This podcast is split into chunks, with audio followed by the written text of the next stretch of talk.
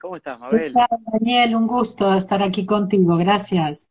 Igualmente, gracias, Mabel, porque sos una maestra en lo personal, todos los días me inspirás, me inspirás con tus bailes, me inspirás con todos tus mensajes y realmente tenía mucha, muchas ganas de poder conversar con vos, así que gracias por Un gusto, la verdad un placer estar aquí contigo y tu audiencia, gracias. Bueno, muchas gracias. Para los que no conocen a Mabel, voy a comentar algo de vos, Mabel, para aquellos que te están descubriendo, me encantaría por favor que la sigan en su cuenta, aquí la tienen en la descripción del vivo. Mabel es escritora, es conferencista y es una embajadora de paz aclamada mundialmente.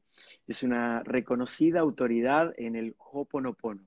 ¿sí? Ahora nos va a explicar bien de qué se trata. El ancestral arte hawaiano para resolver problemas y alcanzar la paz y la felicidad. Y también es creadora de Zero Frequency, frecuencia cero, una forma de vida que te enseña a asumir la responsabilidad al 100% y a practicar el perdón y la gratitud como camino hacia el cero, que también le vamos a preguntar de qué se trata. Así es. Mabel, ¿cómo estás? Cuéntame. ¿Cómo, fue tu conexión con el Oponopono? Bueno, un poco fue en mi, en mi propia búsqueda, ¿no? Y el universo se encargó de traérmelo porque en mi búsqueda de lo, por lo espiritual, buscando la felicidad en mi vida personal, eh, es como que me empezaron a aparecer cosas, ¿no? Me venían las cosas. Pero entre las cosas que yo hice, ah, también veía que había mucho drama, que la gente se enganchaba mucho con la parte emocional, las historias, a ver a quién culpo. Y yo decía, tiene que haber un camino más fácil y más corto. Y como siempre digo, no es que fue el primer seminario de Ho'oponopono que dije, esto es, pero bueno, yo seguía yendo, ¿no? Como que había una parte mía que sabía, hasta que un día me di cuenta y dije, ah, wow, este es, esto es lo que estaba buscando. ¿Y cuándo fue el momento en que, y ahora te voy a pedir también por favor que nos expliques a todos qué es el oponopono, pero que el oponopono pasó a conocerse más masivamente? Sí. Bueno, se empezó a conocerse más masivamente a través de Joe Vitale, que escribe el libro Cero Límites. ¿Sí? Ah, ahí es cuando, porque nosotros hacíamos seminarios de Ho'oponopono, pero eran acá solamente en Estados Unidos, y viste, eran 40 personas, 50 como mucho, cada, cuando venía, la mayoría éramos repetidores, muy poca gente nueva, y, y, y, la gente nueva venía y decía, pero ¿por qué no hay más gente acá? ¿No? Más gente tiene que saber de esto. Bueno, uh, Nunca hicimos como mucho marketing, digamos, pero bueno, cuando aparece Joe Vitale, que como él es, eh, se dedica a marketing, ah, entonces bueno, así es como se hizo famoso alrededor del mundo. ¿Y cómo surgió el Oponopono? Bueno, según mi maestro, el doctor Ijaliakala, surge de los los primeros hawaianos que habitaron Hawái, ¿no?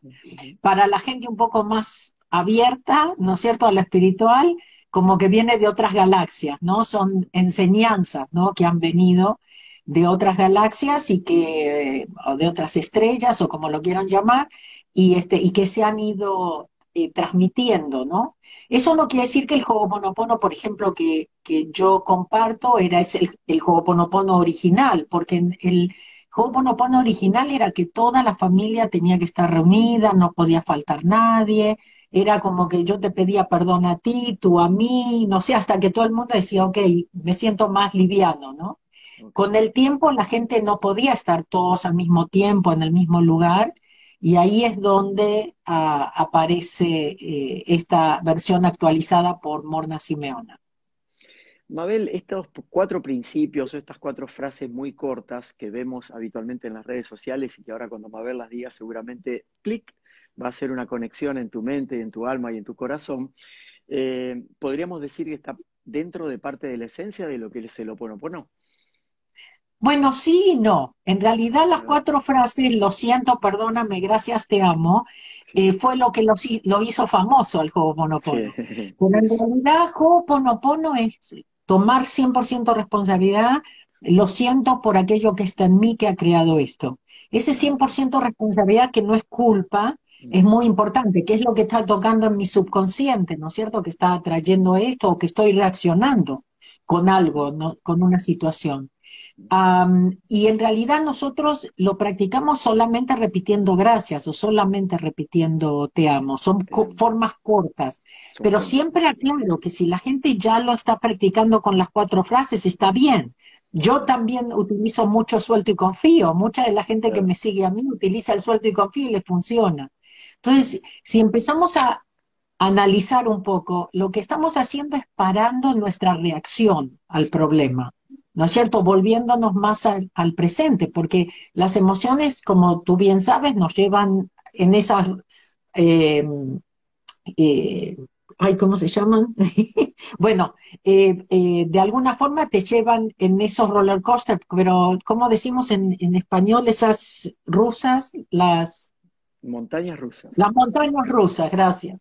Eh, en esas montañas rusas, viste, que te llevan al pasado, al futuro, ¿no es cierto? Entonces, Ho'oponopono, y no importa cómo lo practiquemos, lo importante es saber que estamos tomando responsabilidad, que hay algo adentro nuestro que lo está trayendo, no nos hace malos ni pecadores, y que es una forma de soltar para volver al presente y dar permiso a una parte nuestra que sabe un poco mejor cómo resolverlos. Mabel, eh, hoy eh, dentro de lo que es el equilibrio emocional, el Ho'oponopono ¿Cómo lo, trabajamos? ¿Podrías proponer algún ejercicio, por ejemplo, para que la gente lo practique cotidianamente? Yo tengo los míos que tienen mucha relación con el Oponopono. Incluso escribí un artículo sobre cómo aplicar el Oponopono en las empresas. Yo me dedico al coaching mm. de ejecutivos en empresas. Entonces empecé a introducir la idea del Oponopono en las conversaciones en las empresas. Y la verdad que el resultado ha sido fantástico gente que aparentemente tan dura, tan esquematizada y tan atrás de los resultados, eh, se han descubierto desde otros lugares a partir de expresar estas, estas frases dentro de la dinámica empresarial cotidianamente. Claro. han escrito en sus sectores, en sus oficinas y realmente se ha producido una transformación maravillosa. Para esa transformación, siempre uno dice, imagínate una familia que toma 100% responsabilidad. Eh, imagínate en una empresa donde la gente toma 100% responsabilidad. Es otra cosa, es otro paradigma totalmente diferente. A mí me gusta mucho también trabajar la parte empresarial porque te voy a contar, Daniel, que una de las cosas que a mí más me convenció de Ho'oponopono fue mi práctica. Acuérdate, yo era contadora, especialista en impuestos. Eh, ¿Cómo yo, yo por Ho'oponopono empiezo mi propia eh, empresa? Porque siempre había trabajado en estudios contables en forma dependiente. Gracias a eso, ¿no es cierto?, em, empiezo lo mío. Em, yo lo veía cómo me venían los clientes solos, cómo todo era correcto y perfecto, cómo yo los tenía que representar ante el gobierno, la mayoría me venía con el mismo problema, problemas de auditoría que tenían que tenía que representarlos en el gobierno y yo veía los resultados. Entonces yo siempre te voy a decir dos cosas muy importantes. Primero, siempre digo esto, la espiritualidad es muy importante en la parte empresarial. Y uno como que la deja porque no, de esto no hablamos, ¿sabes? O porque o porque lo confundimos con, religión. Mm. Exactamente, se, confunde con eso. Y una cosa que siempre cuento es que yo en Japón aprendí también mucho porque me preguntaron por qué cuando hacía cosas para negocios no le ponía la palabra Ho'oponopono, no decía que tenía un componente espiritual. Entonces yo decía, porque a mí en Estados Unidos nadie me contrataría, otra vez, por esa confusión, ¿no? De lo que es realmente espiritual. ¿Y sabes qué me contestaron? En Japón no te contrataríamos a menos que supiéramos que tiene un componente espiritual. Porque en Japón sabemos que la, la base, la fundación de cualquier empresa exitosa es la espiritualidad. Entonces, imagínate cómo nosotros tenemos que cambiar nuestra forma de ver, de pensar, ¿no es cierto?, de percibir los problemas, pero qué bueno que tú puedes estar introduciéndolo también a, ese nivel. Sí, lo estamos trabajando y, la primera repercusión que siento en el feedback que te dan es como que aquí hay algo distinto. Y a veces no pueden detectar exactamente qué es lo distinto, pero es otra configuración de la cultura organizacional, por ejemplo, donde lo vemos desde otra perspectiva, ¿no? Yo pienso que tiene que cambiar totalmente la dinámica entre las personas porque, la, porque las personas se van a sentir definitivamente automáticamente más en paz. Creo que tiene que ver con dejar de compararnos, saber que cada uno de nosotros somos muy importantes y tenemos talentos únicos, y eso solo ya te cambia totalmente la dinámica. Absolutamente. Mabel, volviendo hacia atrás un momento, me encantaría si pudieses compartir alguna práctica sencilla para quienes no conocen el Ho'oponopono y cómo lo podrían incorporar dentro de su dinámica diaria. Claro. Bueno, esto lo primero es saber que hay que hacerlo todo el tiempo, ¿no? Que no es como un ritual ni nada, sino que se vuelva tipo como la respiración. Que lo hacemos cada vez que nos acordamos, no esperamos a tener un problema. ¿No es cierto? Porque en realidad las memorias, en realidad el Ho'oponopono trabaja en las memorias que tenemos acumuladas en nuestro subconsciente, ¿sí? Que por supuesto nosotros no sabemos. Ah, entonces cuando nosotros pensamos que estoy trabajando en este problema, a lo mejor no tiene nada que ver con ese problema, ¿no? Pero hay una parte nuestra que sabe. Entonces, por eso siempre como las memorias están tocando todo el tiempo, yo quiero estar repitiendo algo todo el tiempo, ¿no? La mayor, lo, hago lo mejor que puedo, todos hacemos lo mejor que podemos. Pero en realidad, si te tengo que explicar el Ho'oponopono es cómo hacer para estar repitiendo el gracias, el te amo, el no sé, llave de la luz, papel para moscas, tenemos muchísimas formas de hacerlo, tenemos pues, mi suelto y confío, el no me voy a preocupar. Muchas veces le digo a la gente simplemente decirle a ese miedo, a esa emoción, gracias, pues estoy ocupada, ¿no? Tengo cosas que hacer. Entonces, es como, es, en realidad lo más importante de esto, estar conscientes. Cuando, por ejemplo, algo, sobre todo si tenemos un problema, poder volvernos el observador, separarnos, no identificarnos con el problema o con la emoción, no tenerle miedo tampoco a los miedos, a cualquier emoción, poder estar, creo que también muy importante es que la gente espera ya no tener miedo para actuar. y no es así. Porque ni bien actúas, el miedo se va. Entonces entras en ese, o por ejemplo, lo primero que hacemos cuando algo nos da miedo o algo, dejamos de respirar. A veces solamente tú sabes, haciendo una, tomando una respiración profunda, ya es tomar acción y ya es cambiar totalmente la frecuencia.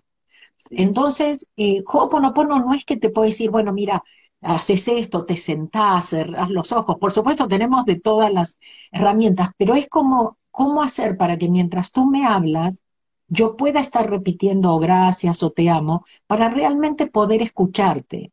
Una de las cosas que nos tenemos que dar cuenta es que por más que nosotros pensemos que estamos escuchando al otro, no lo estamos escuchando, porque nosotros seguimos con nuestras historias. Tenemos una voz acá que no para, ¿no? Que nos habla, que critica, que nos lleva otra vez, ¿no? Al futuro, al pasado, en fin.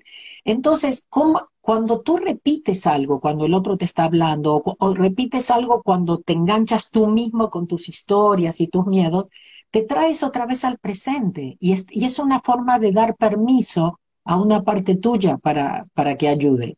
¿No es cierto? Esa parte que realmente tiene las soluciones a todos nuestros problemas. Excelente.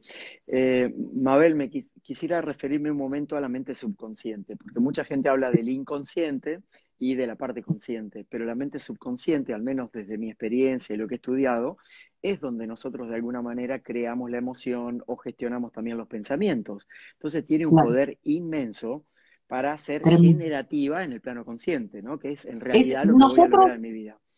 Claro, nosotros en Ho'oponopono, de la misma manera? claro, sí, sí, justamente en Ho'oponopono decimos por qué trabajamos el subconsciente, porque es el que manifiesta en nuestra vida. ¿Entiendes? O, por ejemplo, muchas veces cuando trabajas con la parte mental, bueno, pero estás trabajando con una parte limitada tuya. ¿Entiendes? O una parte que sí, podemos, sí tenemos la capacidad, algunos más que otros, de manipularla y, y, cosas así, pero cuando vienes del subconsciente, vienes del problema real. Es como estar trabajando, ¿viste? Cuando hablamos de curar o sanar, o sanar. ¿no? Entonces estás yendo a la raíz del problema. Por eso nunca tenemos que tomarnos las cosas en forma personal, porque muchas son memorias y muchas de otras vidas. Entonces, que no tienen que ver, pero, ¿entiendes? Es como que saltamos, como decimos, como leche caliente, este, ¿entiendes? Pero por algo del pasado, en realidad, no tiene nada que ver con lo que está pasando en este momento. Claro. Por eso que en momentos tan turbulentos o de pronto de tanta incertidumbre como muchas personas viven actualmente, el volver a ese equilibrio, a ese balance, a ese centramiento, le podríamos llamar, desde mi perspectiva es esencial. Para mí una de las claves fundamentales que siempre transmito, enseño y comparto en el mundo empresarial también es el factor de la gratitud. Para mí es como una llave maestra que como que puede todo, ¿no? Y te cambia la frecuencia, te cambia la frecuencia. Exactamente. Hablando de frecuencia, ¿qué es, eso, ¿qué es eso de cero frequency? Sí, ahora, bueno, un poco es esto, es cómo volver a ese cero, donde, donde puedes ser más objetivo, donde no te identificas, porque nosotros decimos, el problema no es el problema, sino nuestra reacción al problema, es el problema. Entonces, donde te puedes mantener más como objetivo, no te identificas tanto, no te lo tomas personal, donde te vuelves ese observador y en realidad te vuelves un canal. Entonces, tú dijiste, estamos en un momento de manifestación, ¿no? Claro, un canal donde sos guiado y de repente parece que tenés suerte, ¿no? Que se te abren las puertas o estás en el lugar correcto en el momento perfecto. Justamente por eso te iba a decir, mencionaste algo muy importante, poder estar en paz y hasta sentirte seguro en la incertidumbre, porque sabes que estás guiado. Pero para eso tienes que dar permiso. Eh, si te enganchas con los miedos, estás planificando todo el tiempo porque necesitas ese tipo de seguridad, siempre vas a estar como en ese futuro y nunca vas a estar bien. ¿Me explico? Entonces, esto es cómo vivir más en el presente, tomar decisiones más desde una forma consciente. Y otra cosa que me parece que como yo me tropecé un poco con mi pasión, mi misión y como la quiera llamar, este, yo sé lo importante que es esto para ser feliz. Entonces, una de las cosas que yo relaciono mucho el vivir en zero frequency es hacer lo que amas. Porque si cuando haces lo que amas, estás en cero. Y, y otra vez, todo lo que necesitas, los recursos, es como que te vienen. O sea, es como, como vivir en ese mundo de, de suerte, ¿no? De que las cosas te vienen de alguna forma. Y eso no quiere decir que no hacemos nada. ¿Ok? Pero la idea es hablar o tomar acción desde, más desde la inspiración que de mis memorias o de esa parte mía que cree que sabe. Que cree que sabe, exactamente. Hay algo que aprendí hace muchos años cuando empecé mis entrenamientos, hace como 30 años, eh, que tiene que ver con el conocimiento natural, ¿sí?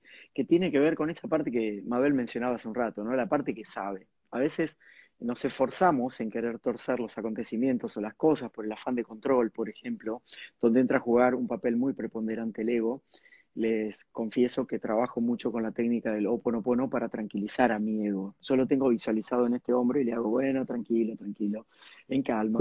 Eh, ya te escuché, en un rato voy a estar dándote atención y demás, entonces ahí se aplaca, ¿no?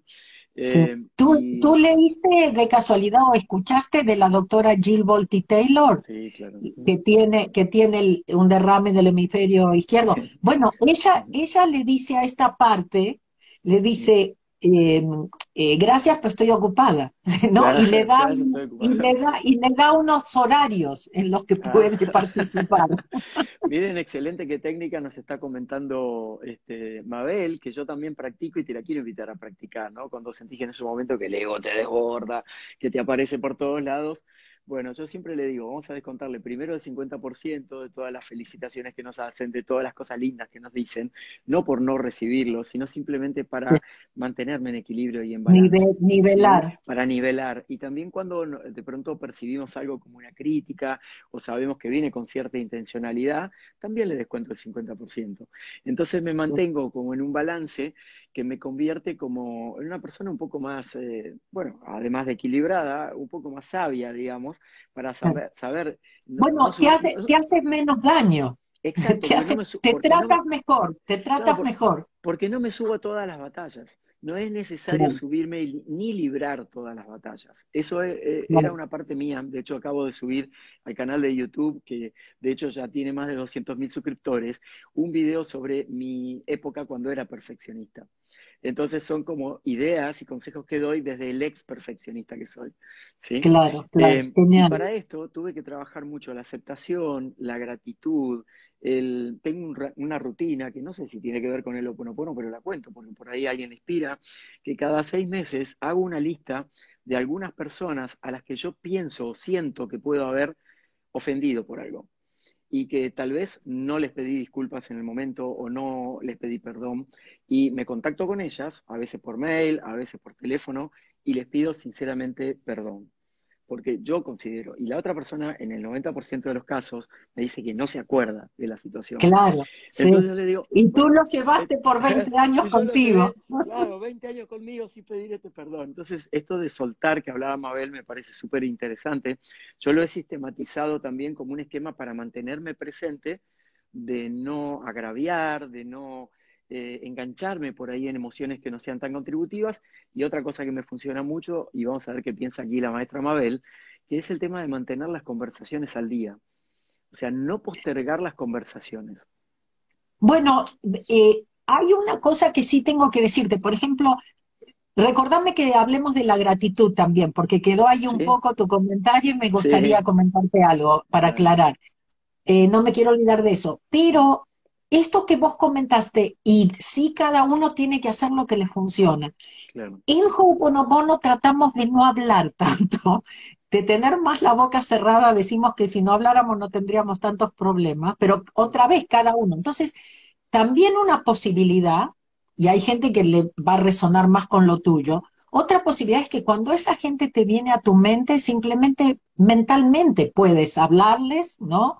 O, o simplemente también gracias o lo siento si te he ofendido o algo, porque todo eso sí llega y sí repercute y a veces no es necesario totalmente hablar, pero si uno lo necesita ser hablado, por supuesto, genial, ¿no? O sea, no hay ningún problema. Pero desde el punto de vista del Ho'oponopono lo hacemos mentalmente, ¿no? Y la idea es que cada vez que te viene alguien a la mente o el problema o algo, la idea es soltar en vez de engancharte con eso. Y entonces ahí estás cortando esos, esos lazos que pueden haber quedado, ¿no es cierto? Cerrando puertas, etcétera, etcétera. Con respecto a la gratitud, importantísimo, porque siempre nos estamos concentrando en lo que no tenemos en vez de agradecer por lo que tenemos, y eso te cambia inmediatamente. Inclusive cuando tienes un problema, solamente pensar las cosas por las cuales puedo estar agradecida que tengo este problema, ¿no? Y también te va a ayudar muchísimo a bajar el 50, como vos decías.